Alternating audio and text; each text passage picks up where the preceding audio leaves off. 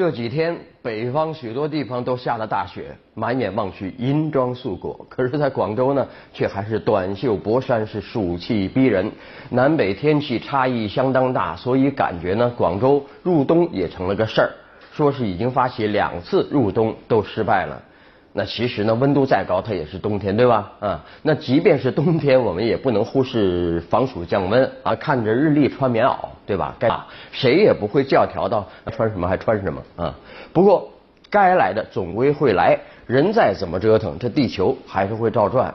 有消息来了，说是一股强冷空气正在南下，在路上了啊。呃，这股强冷空气呢，二十四号夜间啊。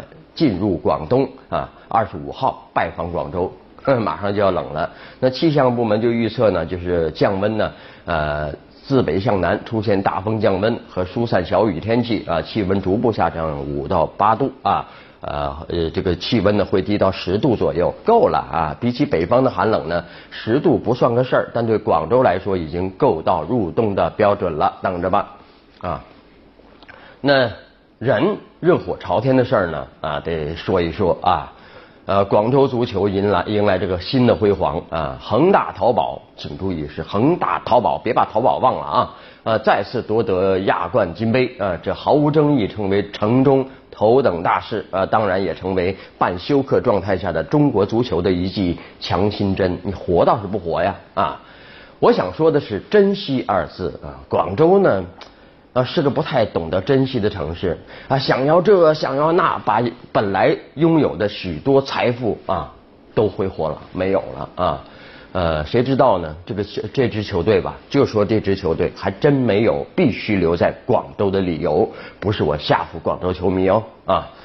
恒大夺冠当天吧啊。呃，中国足协发了一封信，两千多字啊，是看起来有点像道歉信啊，说对国足不尽如人意的糟糕表现呢道歉啊，说还要继续努力工作，云云啊啊，其实你方向错了，方法错了，越努力工作是越糟糕啊。那恒大的好成绩呢，客气点说呢啊，那个许家印说不定会说靠足协的正确领导啊，嗯，但其实真正的原因啊。是俱乐部有充足的自主性，恰恰是因为你足协没管或者是管不着啊。比方说，请谁当教练，奖金发多少，还有按足球规律来呃呃来进行的管理啊，种种新的方式啊，不是一切都听你的行政命令等等啊。如果听你的命令就坏了，哎，这就是管理部门、足协还有许多管理部门的终极尴尬，什么呢？没你最好。在在这种情况下，你还不反省吗？有时候呢，你看好多事儿不该管的啊，大把人管；该管的呢，就没人管，怎么办呢？比如说养老问题，哎呦啊，在河北出现这么一个情况啊，养老机构没办法满足需求嘛，农村独居留守老人太多了啊。呃，部分地方呢开始尝试互助养老，什么呢？让老人们集中居住啊，老人公社啊，在生活上相互照料啊。当地的总结说了，这种模式一定程度上缓解了我们农村养老资源紧张的态势啊。呃，但急需确明确的是，法律规范和政策资金的进一步支持，还是要资金支持，对吧？同时也需要完善管理和考评机制。那互助养老还真说不定是一条必走之路啊！全国说不定可以推广，因为养老资源欠缺是越来越严峻的局面。你有钱没用啊，人力资源缺乏呀，年轻人越来越少了，还都还都冲着这个挣钱多的岗位去了，照顾老人的活谁来干呢？没人干了啊！所以说，让老人们互助互帮，能有个起码的照应，至少不会发生两天前上海两位老人携手自杀的悲剧。来看，公安部要干好事儿了啊啊！召开会议审议了呃关于确切实解决无户户口啊人员登记户口问题的意见啊。会议说了啊，依法登记户口呢是宪法和法律赋予公民的一项基本权利。啊，事关社会公平、和谐、稳定，要按照党中央、国务院的部署要求，把维护人民群众切身利益作为公安改革的出发点，切实落实无户口人员落户政策，着力解决无户口人员登记户口问题，为构建新型户籍制度、推进国家治理体系和治理能力现代化建设奠定坚实基础。你看官话哎，总是绕啊绕啊绕到云端，它下不来啊。其实一句话本就应该是，是个人就得有个证啊。啊，你不要再继续制造前提条件，人为增加甄别门槛一千多万黑户口啊啊，既是公民个人的不幸，也是国家的麻烦，对吧？呃，是到了应该彻底解决的时候了，也麻烦那个卫计委不要再制造这类麻烦了。好，我们来看啊，《新京报》有一篇报道说，国务院推进职能转变协调小组办公室副主任吴之论。啊，在前两天呢，在国务院政策例行吹风会上说了啊，年底前将对社会上诟病的奇葩证明拿出彻底解决办法，并且实施之。哎，这是件值得期待的大好事儿。我们来看看《新京报》的评论：不妨建立证明负面清单啊，负面清单啊，这个词儿呢，大家也慢慢的熟悉起来了。这个消息呢，让人看到了终结奇葩证明的希望啊，也是大快人心，也令人期待，对吧？而在奇葩证明牵扯面巨大、触及这个利益范围广，呃，而且是个动态问题的背景下呢，各地不妨仿仿效行政审批负面清单制度，建立证明负面清单啊，对各地各单位要求提供或出具的证各项证明来一次集中彻底的排查清理整肃。那根据。法无授权不可为原则，砍掉那些没有法律依据的证明和盖章环节，并建立清理取缔清单和需要保留的证明清单。哎呀，你看现在开个证明，那个小小办事员都有都有这个权利，说你啊，你开个证明再来吧。至于什么证明，说不清，反正你证明来吧，嗯。这样啊，那实际上证明在某种程度上与办理营业执照的前置审批手续高度近似，属于事前的形式监管。砍掉一些证明后，推行承诺加监管的模式，是把事前的形式监管转变成了事中事后监管，是将静态监管呢转变成了动态监管，是把不信任式监管呢变成了信用监管。监管更有针对性，更贴近实际，有什么不好呢？对吧？同时，对于嗯，的确有必要保留的证明呢，也要把它装到法治的笼子里。政府或立法部门应该给证明立个规矩，用法律明确证明的种类、范围和形式，划清证明的边界和底线，明确证明出具的条件、程序、责任单位、费用以及证明的用途等等具体的事项，从而使证明的申请了、出具啊、使用等行为呢有法可依，完全在法治轨道内运行啊，对吧？这样。呃，老百姓才能喘口气嘛，否则大家都还得在证明的门槛、证明的那森林里面啊艰难前行啊。来看这两天呢，有一件事儿，网上呃火了啊，大家都在关注，就是说的是上海金山一对八十五岁的老人家啊，手拉手用自焚的方式告别了人世。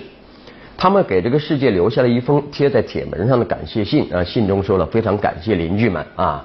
呃，时日已经不多，是时候要走了啊，非常的可惜啊。来看评论，老夫妻为何手拉手告别人世啊？啊，这是我们的站在第三方的角度上，我们来分析原因啊。呃，按理说呢，每个月有着七千块的退休金啊，这对老人都有医保，可以说是吃穿不愁了。那虽然老太太瘫痪在床，但晚辈们也能常回家看看。所以两位老人以这个极端方式离世啊，各种猜测天马行空。有的说是可能活了一辈子了，什么都看淡了，生无可恋，同赴天堂；有的怀疑是不是两位老人家害怕走到病痛的这一天，提前对自己的生命做个了断；有的演绎成两位老人不想给别人添麻烦等等啊，以体谅别身边人的方式，最终选择了豁达的方式离世。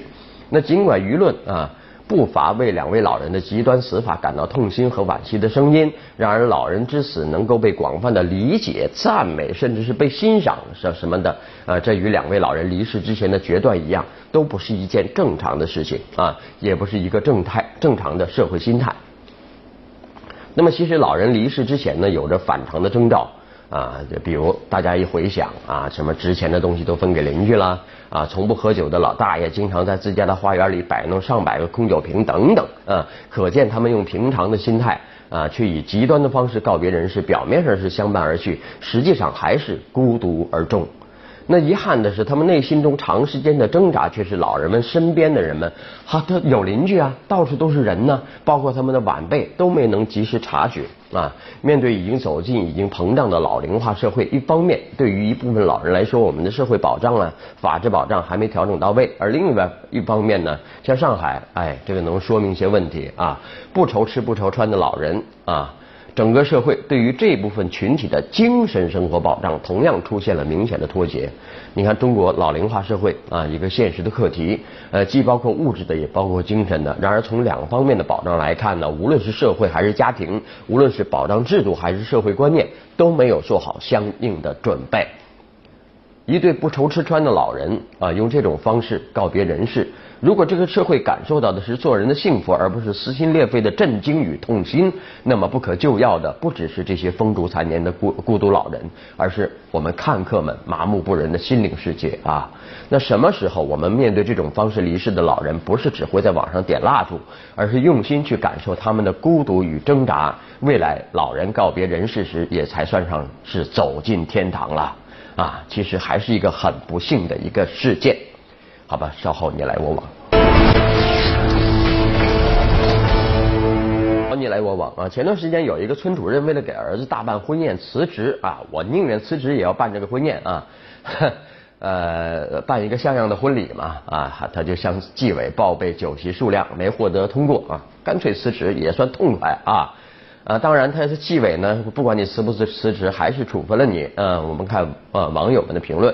有一位说处分一点不为过，不让大操大办就辞职，这是要干什么呢？小孩过家家，想来就来，想走就走吗？还有一位说党纪要严于国法，对党员的要求必须严于对普通人的要求，支持啊，党员呃，就是你必须呃受到更呃呃更严的一个标准的约束啊，这个是大家的共识，也是党啊内部的这个管理的这个这这么一个事情，我们没什么好说的啊。好，我们去国外看一看啊！有网友说了，在荷兰鹿特丹呢啊，啊一男一女两个中国人在超市为争奶粉起言语争执啊，在外边打仗了，呃呃，人家想拉都拉不开啊！我们来看看网友的评论，你看这位说了，应该出台法律，对出国做出有伤呃国家名誉的人禁止出国。那那在国内捣乱不是更更麻烦？还有位说，就这素质。孩子吃再好的奶粉，你也教育不出来啊！其实不就是几罐奶粉吗？至于打架到国外去了吗？真是，哎，这个其实呢，深想想也是很无奈。堂堂呃世界第二的大国，你奶粉的问题解决不了啊！好，再来看，啊，美国有个公司黑水公司啊，是世界著名的雇佣兵公司。呃，公司的创始人最近把自己的新办公室搬到了首都北京的东四十条。主营业务是为中国客户提供在非洲的航空运输、物流管理等服务啊！来看看网友们的围观呐啊！有位说这个家伙确实有两下子，嗅觉能力和处事能力极其敏锐啊！还有一位说人往高处走，水往低处流，说明中国越来越强大了，发展潜力可观，所以连雇佣兵都往中国跑。这个逻辑呃，真是可以用在任何地方啊！中国强大了，所以他们都来了啊！呃，大家都知道嘛，就是背景资料，就是上周呢有三位在非洲的这个呃中国的企业家啊被恐怖分子在恐怖事件中丧生，这也提醒了我们一件事啊，非洲呢啊这个有些地方呢现在相当的啊还是不安全，恐怖主义啊还是很严峻的一个现实吧。我们也看到新闻了啊，中国公安部呢已经在呃全国各地呢部署新的防恐的一种新的一种模式啊，有一些呃就是呃从保障。人民的安全出发啊，要加强防恐反恐意识啊。呃，好的，那么今天的节目呢就这样。回看更多新闻，请关注本台官网、荔枝台、梅子推送 APP，还有微信公众号。明天晚上我们接着聊，拜拜。